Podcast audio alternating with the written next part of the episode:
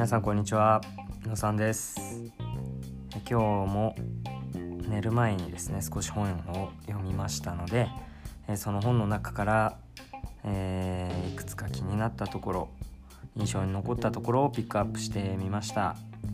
えー、まあ、聞いている方の気づきや何か学びにつながれば嬉しいです。で今日読んだ本が「えー、センス・オブ・ワンダー」という本です。この本を読んだ目的は自分の中の情熱とかか、えー、違和感をキャッチする、まあ、そんなことのヒントになればいいなと思って読みました。はい。でですね、えー、この本の中から、えー、3つほど気になったところをピックアップしました。1つ目が、はいえー、私は嵐の日も穏やかな日も夜も昼も探検に出かけていきます。それは何かを教えるためにではなく一緒に楽しむためなのです。という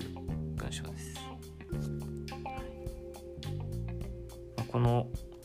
えー、本を書いてる方が自然の中をですね、えー、小さな子供と一緒に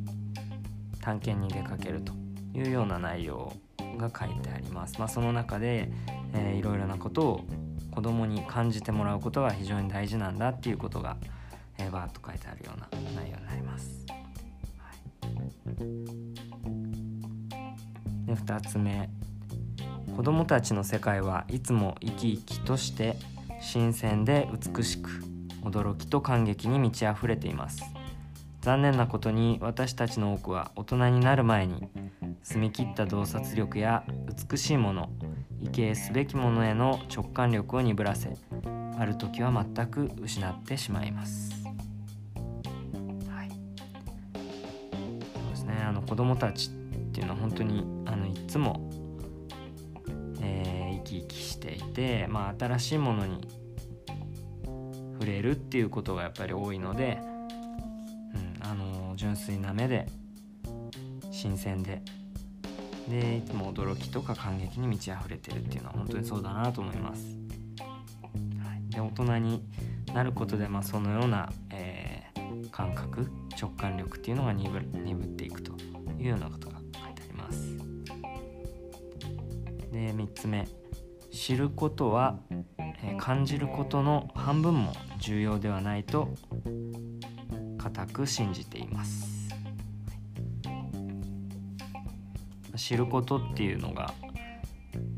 まああの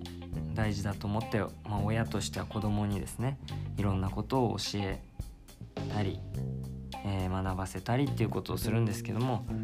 まあ、この本の中ではですね、まあ、自然に触れるっていうことがすごく大切だと。知るっていうことよりも、まあ、感じるっていうことが本当に大切なんだと、まあ、その中から、まあ、最終的には、えー、いろいろな思いやりとか、えー、感受性とか、まあ、そういったものが強くなってですね、まあ、最終的に知るっていうことにつながっていくというようなことがありました。なので、まあ、自然の中を一緒に探検しながらも、まあ、その花の名前とか虫の名前っていうことを教えるっていうよりもまずは感じてもらうっ一緒に感じるっていうことがすごい大事だとありました。はい、でこのまあ「センス・オブ・ワンダー」ってあるんですけど